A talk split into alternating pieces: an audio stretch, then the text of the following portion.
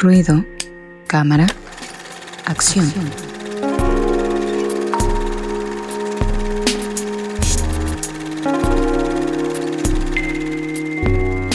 Ahora sí ya estamos en la sección de ruido cámara acción con Fabián Rosas. Hoy amigo, dos propuestas que se me hacen sumamente entretenidas, pero de ese entretenimiento chido. Así que adelante, ¿qué nos traes para esta emisión?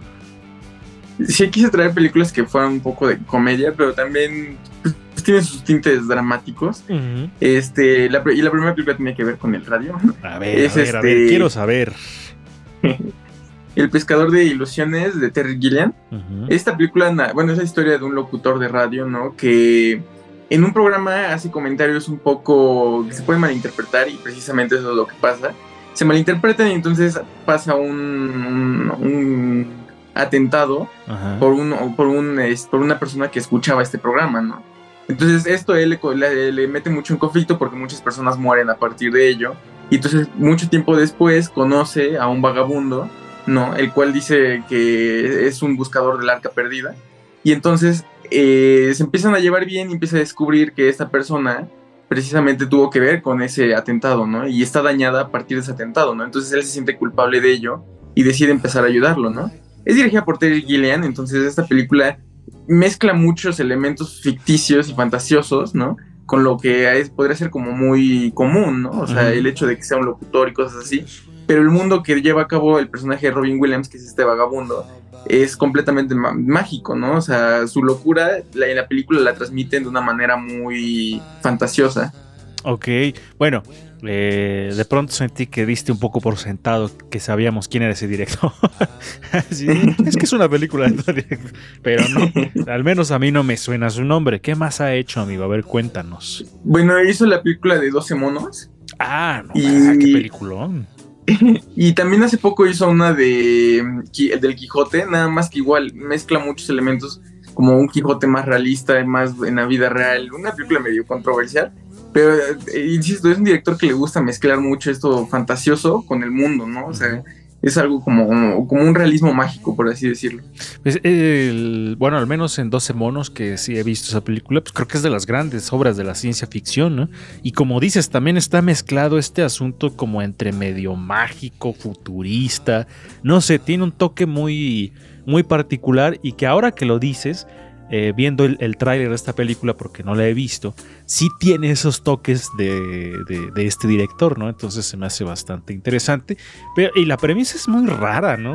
Es como... Eh, hasta en el, en el planteamiento de Resendiz suena raro, ¿no? Digo, no la parte en la que un locutor dice cosas y se toman de otra manera, como a cada rato sucede últimamente, sino esta parte como de que afecta a alguien y luego la locura de este vagabundo que, que, no había creo que mejor eh, actor para interpretar lo que Robin Williams con su característica forma de ser, pero de entrada es un planteamiento raro. Es, no, no, no, no, no alcanzo a, a, poder escoger otras palabras más que eso. Me llama la atención, pero es como raro, recién. Pues sí, la verdad es que yo tampoco he visto esta película. Eh, desde hace mucho tiempo he querido verla, sobre todo porque me llama mucho la atención esa foto de Robin Williams, ¿no? Que es como que sale en muchos lados así, eh, como vagabundo precisamente. Entonces me ha llamado la atención, pero no, no la he visto. Y esta parte de mezclar, bueno, lo que están llamando ahora como realismo mágico, pues sí debe ser así como muy interesante, ¿no? Ahora, la, la relación con la radio. Eh, ajá, realmente yo también no he visto mucho, muchas películas, o bueno, no sé de muchas películas, pero lo cierto es que la radio también tiene, lleva algo mágico en sí, ¿no? Eh, entonces, el, retomar este, pues este, precisamente esta profesión o pues sí se me hace como un buen punto, se me hace algo interesante, se me hace algo inteligente, entonces habría que verla. ¿De qué año es, amigo, esta película? Es de 1991, la verdad pensé que era un poquito más vieja, y es protagonizada por Jet Bridges, que la verdad creo que es un papel un poco diferente a lo que se le acostumbra a ver hoy en día. Como por ejemplo, amigo, ¿en dónde lo conocemos actualmente? Bueno, actuó con, en Iron Man, ¿no? Fue el villano, y también hizo este papel de este, de este cantante de jazz en Crazy Heart, creo que si no me equivoco, no de jazz, no de country. ¿Cuál villano de Iron Man?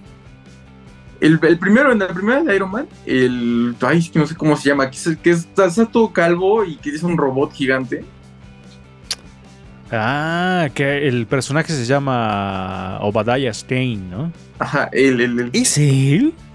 Sí, él es Jet. Wow, bueno, es que pues, sí era de los 90. y se ve bastante cambiado. Pero te iba yo a decir, amigo, eh, del 90 y qué me dijiste? Del 91. Oye, sí tuvo. Sí fue famosa esta película porque de pronto siento que es como de esas cintas noventeras eh, que te encuentras así en esos montones de películas que venden en el Walmart o en el Así pues que hay un montón y que están como de a 20 pesos y, salen puras películas como de los 90 y así. Pues fue una película así como más. Terry Gilliam de por sí es un director muy por así decirlo, de culto, ¿no?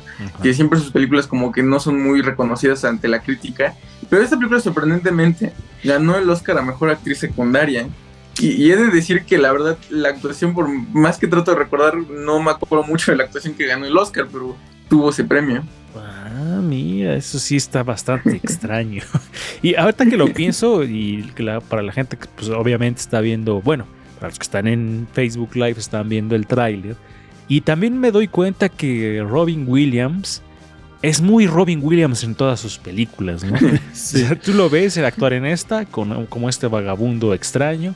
Luego lo ves eh, que es un poco igual en Yumanji, que es como una especie de, ser de otra, de otra, no dimensión, sino de otra realidad, pero que también es como loco y así. Y luego lo, te acuerdas de Patch Adams. Patch Adams, de eh, Peter Pan, de la película, y en todos esos es como demasiada energía, demasiado él en las películas. Hasta en, hasta en esta donde actúa de mujer de mamá, ¿cómo se llama? Ah, la de...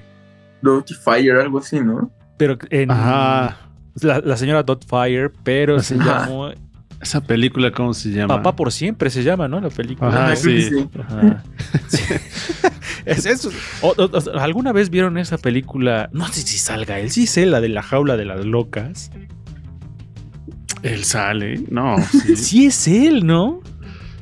Oh, bueno, ahorita investiga. Pero bueno, la, cuestión era por esta, esto de, que Robin Williams siempre es mucho, mucha personalidad de él en las películas, ¿no? Y por eso decía que no había otro que hiciera ese papel mejor que Oye, sí es cierto, sí es Robin Williams en la jaula de las locas. digo, esa, esa película es muy buena, está muy entretenida, es muy divertida esa película, se las recomiendo. Hace años que no la veo, pero me acuerdo que cuando la vi me hizo reír mucho, es muy entretenida. Pero vamos con la siguiente, amigo, adelante.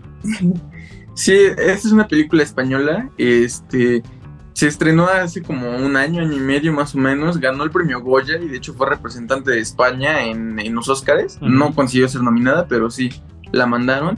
Eh, la película se llama El Buen Patrón.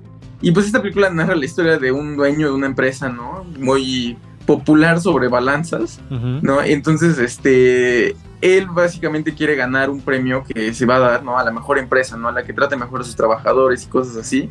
Y entonces va a hacer todo lo posible para dar la fachada de que verdaderamente son una empresa progresista, que son una empresa muy buena, ¿no? Y va a hacer hasta lo imposible para que todos sus trabajadores estén medianamente felices, ¿no? Y no importa qué es lo que tenga que hacer, pero él va a lograrlo, ¿no? El actor es Javier Bardem, que la verdad yo creo que da uno de sus mejores papeles que le he visto. Eh, aparte de que, a pesar de que es una película española, muchas veces como que el español suele no entenderse. Entonces en esta la verdad creo que sí en toda la película se está entendiendo. Y es una película muy divertida porque por una parte es muy crítica, ¿no? Hacia muchos aspectos sociales y por otra parte es muy divertida por todo lo que están haciendo y por todo lo que quiere lograr este personaje. Y yo creo que debería ser una, aunque sea así, debería ser en México, aunque sea por ganar un premio, deberían tratar bien a sus trabajadores. Porque aquí ni por eso, porque eh, qué cosas.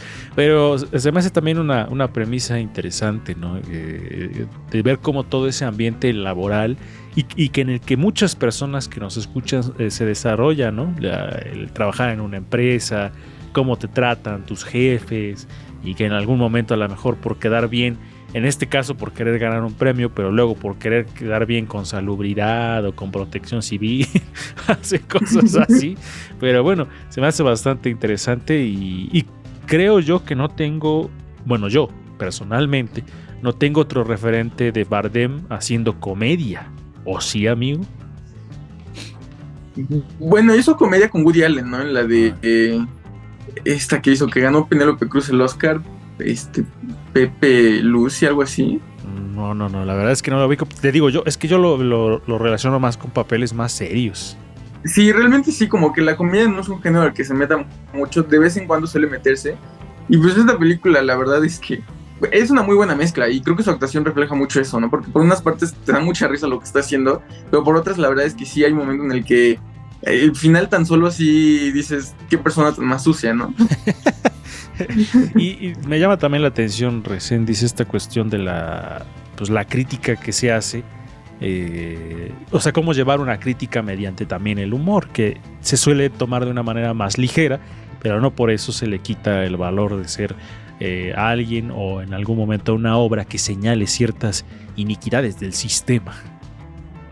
¿Te acuerdas que una, alguna vez nos contó un tío de Don Isaac que alguna vez les hizo un caldo, creo que de fin de año a sus trabajadores y que no le puso camarones o, que, les eh, era un caldo de camarones sin camarones y que luego no les pagaba todo su aguinaldo porque decía que se lo iban a gastar en cosas que no tenían sentido. Entonces eso podría parecer risible, pero es verdad, o sea, es algo tragicómico, ¿no? Entonces creo que imagínense el, el hecho no sé, también es esta idea de que, como dicen hace rato, pues es lo mínimo que tendrían que hacer las empresas, tener contentos a sus trabajadores, pues es también como un principio, ¿no? De las relaciones sociales de producción, que finalmente tú estás mejor, pues produces mejor también, ¿no? Estás bien, produces mejor. Entonces, eh, también me llama mucho la atención Bardem en este papel que es de comedia, es interesante verlo porque yo también lo conozco solo en papeles así trágicos. es interesante. Y es que siempre, no sé tu amigo qué opines, eh, pero una buena comedia debe tener su dosis de tragedia. Una película que solo es pura comedia resulta un poco cansado y poco creíble, pero cuando la película de comedia lleva tragedia, se disfruta más, digo yo. Sí, y esta película lo tiene. La verdad es que el final es muy agridulce. Porque, bueno, la última escena, la última secuencia, ¿no? Es como que sabes que todo lo que conllevó llegar hasta ahí es muy rudo, ¿no? Pero aún así pues, es como muy satírico, ¿no? Porque al final y al cabo son cosas que sí suceden. Ay, qué cosas que quiero verla. Por lo pronto, antes de que continuemos con este programa, ¿dónde las podemos ver, amigo? Sí, El Pescador de Ilusiones está en renta para Claro Video y este El Buen Patrón se encuentra en Star Plus. Perfecto, ahí están las opciones para verlas en estas plataformas. Gracias amigo por las recomendaciones de esta semana y... Eh,